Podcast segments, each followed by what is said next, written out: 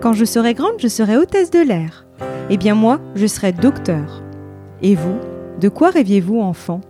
Et maintenant, que faites-vous en vrai? Et si avant de se questionner sur le sens que l'on souhaite donner à sa vie, il était temps de s'autoriser à être soi-même? Et si finalement, c'était ça la clé du bonheur? Je suis Sophie, après des années comme avocate, j'ai décidé de changer de vie pour devenir coach, conférencière et auteur. J'accompagne les personnes qui se sentent en décalage avec les autres à être soi et prendre leur place pour une vie choisie, riche et épanouie. Chaque jeudi, je partage avec vous, seul ou avec mes invités, des conseils et des réflexions pour mieux se connaître, cultiver sa confiance et son estime de soi et reprendre les rênes de sa vie. Peut-être qu'il vous est déjà arrivé de faire ou de ne pas faire des choses par peur du regard des autres. En effet, le quand dira-t-on peut parfois vous freiner dans vos envies de changer de métier ou de vous lancer dans un nouveau projet professionnel. Vous pouvez aussi rechercher l'approbation dans le regard des autres pour vous conforter dans vos choix professionnels. Or, le fait de donner trop d'importance à ce que pensent les autres revient à donner pas assez d'importance à ce que vous pensez. Dans cet épisode, vous allez découvrir cinq clés pour se détacher de l'influence des autres, qui peut se manifester sous plusieurs formes différentes. L'objectif est de vous proposer une autre manière de voir les choses pour vous aider à faire évoluer vos croyances par rapport au regard des autres et plus largement à votre rapport aux autres. Dans l'épisode 80, je vous ai parlé des freins internes qui peuvent expliquer pourquoi il est parfois si difficile de faire un choix. Aujourd'hui, vous verrez que notre rapport avec les autres peut nous influencer notamment dans nos choix. C'est notamment ce qui peut vous pousser à reporter vos projets professionnels à plus tard et donc à rester dans une situation qui ne vous convient plus. La première clé consiste à se dire que le jugement des autres ne vous appartient pas. Nous avons tous notre propre manière de voir les choses puisque nous avons chacun nos propres filtres de perception. De plus, lorsque je me suis intéressée au dialogue intérieur, qui est une pratique initiée par Al et Sidra Stone, j'ai découvert que nos jugements reflètent souvent des parts qui sont présentes à l'intérieur de nous, dont nous n'acceptons pas leur existence.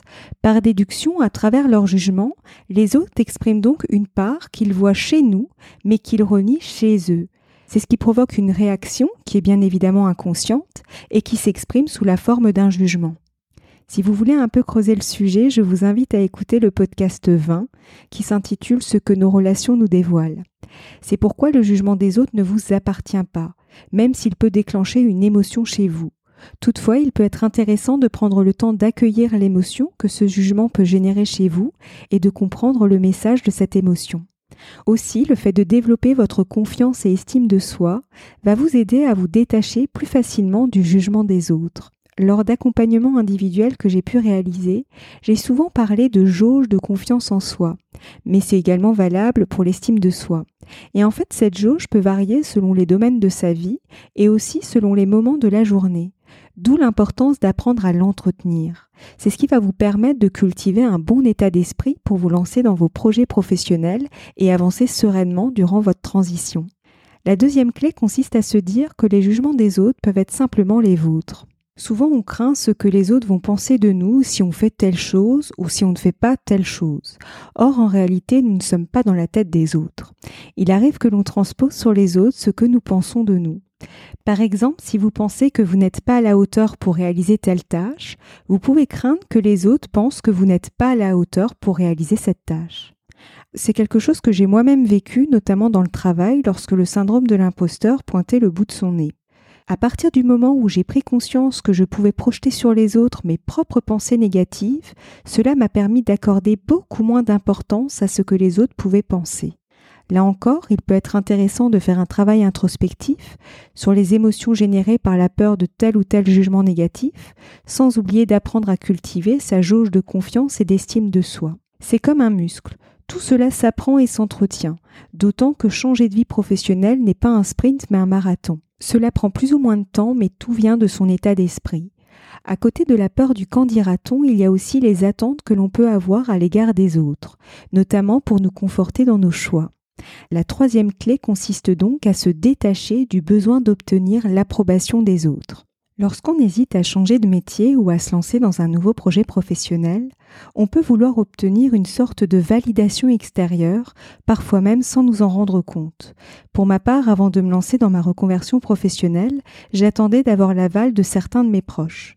À défaut de l'obtenir, j'essayais de les convaincre que c'était le meilleur choix à faire.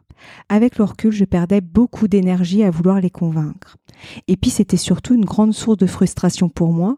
Cela me rendait triste, parfois je remettais même en question mon envie de changer de métier. Il est vrai que lorsqu'on fait des choix, et notamment des choix qui peuvent paraître atypiques, c'est-à-dire hors des standards classiques de la société, on peut se sentir parfois incompris par les autres.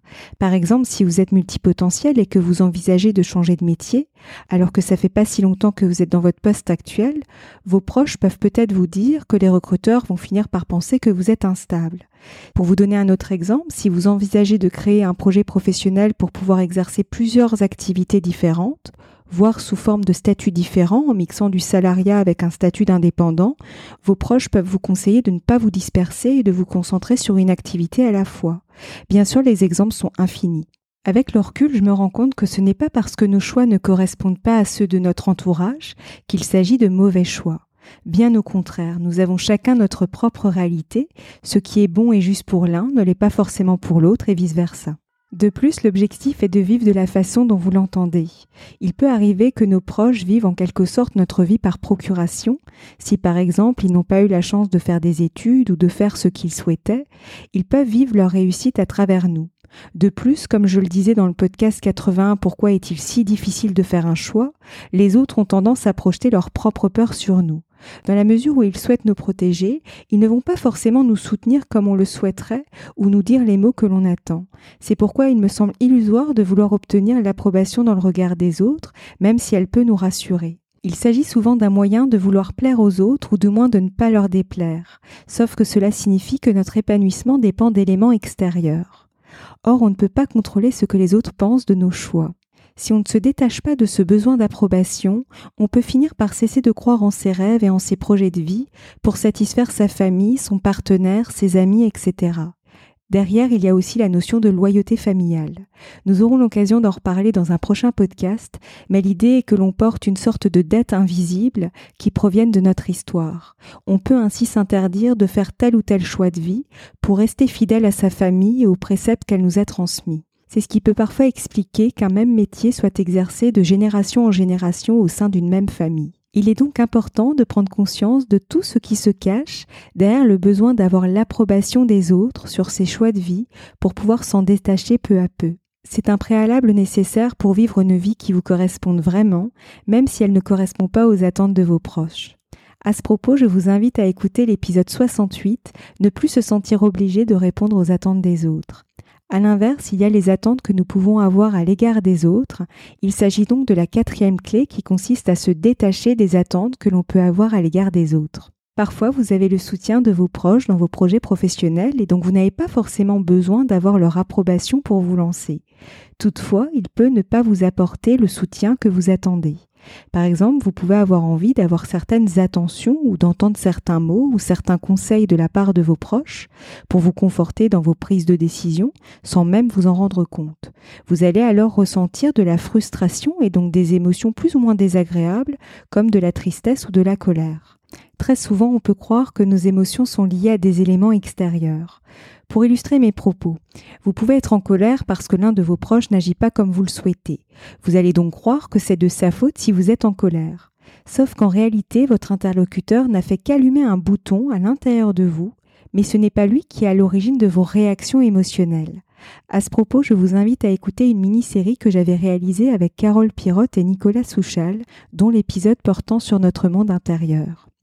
Outre le côté émotionnel, le fait de faire évoluer certaines de vos croyances va vous aider à vous libérer peu à peu des attentes que vous pouvez avoir à l'égard des autres. Autant on peut changer nos pensées, nos croyances et nos actions, autant on ne peut pas changer celles des autres. C'est parfois important de s'en souvenir pour ne pas perdre trop d'énergie inutilement, même si c'est parfois plus fort que nous. À côté des attentes que l'on peut avoir à l'égard des proches, il peut nous arriver de nous comparer aux autres. Alors c'est une problématique qui s'éloigne du regard des autres à proprement parler et qui touche davantage à notre rapport aux autres et plus précisément à l'idée que l'on peut se faire de la vie des autres. La cinquième clé consiste donc à ne plus se comparer aux autres. La comparaison avec les autres peut être un moyen de s'auto-évaluer. C'est quelque part notre valeur que nous cherchons à évaluer par l'intermédiaire des autres. Lorsqu'on envisage de changer de métier ou de se lancer dans un nouveau projet professionnel, on peut être à l'affût de parcours inspirants. Et donc vous pouvez parfois vous comparer à des personnes qui ont peut-être un parcours inspirant, mais elles sont beaucoup plus loin que là où vous en êtes aujourd'hui. Il n'y a rien de mieux pour diminuer la jauge de son estime de soi. De cause à effet, elle va avoir une incidence sur sa confiance en soi. Et là, vous pouvez vous dire que vous n'y arriverez jamais et ainsi vous décourager dans votre envie de changer de métier ou de vous lancer dans un nouveau projet professionnel. Souvent, on oublie que la personne à laquelle on se compare a sans doute traversé des moments plus ou moins difficiles pour en arriver là où elle en est aujourd'hui. En effet, les médias et les réseaux sociaux montrent très rarement l'envers du décor. Et surtout, nous avons tous notre propre histoire personnelle et nos propres conditionnements qui constituent nos croyances limitantes. C'est donc plus ou moins fluide selon les personnes. Par ailleurs, on peut parfois même s'inspirer des parcours de certaines personnes alors qu'ils ne correspondent pas à ce à quoi on aspire. Et comme nous avons cette capacité à nous raconter des histoires en tant qu'être humain, et ça pour le coup, euh, on est tous concernés et tous logés à la même enseigne, c'est grâce à une meilleure connaissance de soi que l'on peut finalement se rendre compte que ces parcours, bien qu'ils soient inspirants, ne sonnent pas juste pour nous. Et c'est pas grave, c'est juste important de nous en rendre compte pour éviter d'alimenter ces histoires qu'on peut parfois se raconter. Je me rappelle avoir assisté à une conférence de Lise Bourbeau qui a écrit notamment Les cinq blessures qui empêchent d'être soi. Elle disait ne jamais s'être comparée aux autres. En revanche, elle se comparait à la personne qu'elle était dans le passé. Je trouvais son approche très juste. Elle faisait une comparaison avec les mêmes données. Comme je le disais, nous avons notre propre vécu avec notre propre histoire. Se comparer avec la personne que l'on pouvait être quelques mois ou quelques années en arrière revient à constater le chemin parcouru. Lorsqu'on se lance dans une reconversion professionnelle ou dans un nouveau projet professionnel, on passe par une période transitoire où l'on se retrouve un peu sans repère. On n'est plus dans sa vie d'avant, mais on n'est pas encore dans sa vie d'après. Ce n'est pas toujours très confortable. Parfois, on a l'impression que l'on n'avance pas aussi vite qu'on le voudrait. Le fait de prendre le temps de s'arrêter un instant pour voir le chemin parcouru, étape par étape, permet de rebooster son état d'esprit. Pour conclure cet épisode, même si on ne peut pas se libérer totalement de l'influence des autres, il est possible de s'en détacher grâce à ces cinq clés, à savoir le jugement des autres ne vous appartient pas, les jugements des autres peuvent être simplement les vôtres, se détacher du besoin d'obtenir l'approbation des autres, se détacher des attentes que l'on peut avoir à l'égard des autres, et ne plus se comparer aux autres. C'est au cours de ma transition professionnelle que je me suis rendu compte de l'existence de certaines de mes croyances limitantes qui m'empêchaient d'avancer ou d'atteindre les objectifs que je me fixais malgré tous mes efforts. C'est aussi là que j'ai pris conscience de l'influence des autres, de leur regard dans nos choix et prises de décision. D'où l'importance de cultiver son état d'esprit pour le mettre au service de ce à quoi on aspire, mais aussi d'apprendre à se positionner notamment au sein de son entourage familial. C'est pourquoi j'ai créé ma propre méthode qui allie du mentoring, du coaching et de la médiation pour vous aider à faire des choix professionnels qui vous correspondent vraiment et à avoir des outils pour avancer sereinement durant cette période transitoire. Et c'est justement ce que je souhaite vous transmettre à travers les accompagnements collectifs que je vais lancer très prochainement. Alors si vous voulez en savoir plus, je vous en parlerai dans le prochain podcast. En attendant, n'hésitez pas à me faire vos retours sur cet épisode. Vous pouvez m'envoyer un message privé sur Instagram sous le compte Il y avait une. Je vous souhaite très belle journée ou une très belle soirée et je vous donne rendez-vous dans le prochain épisode. À bientôt!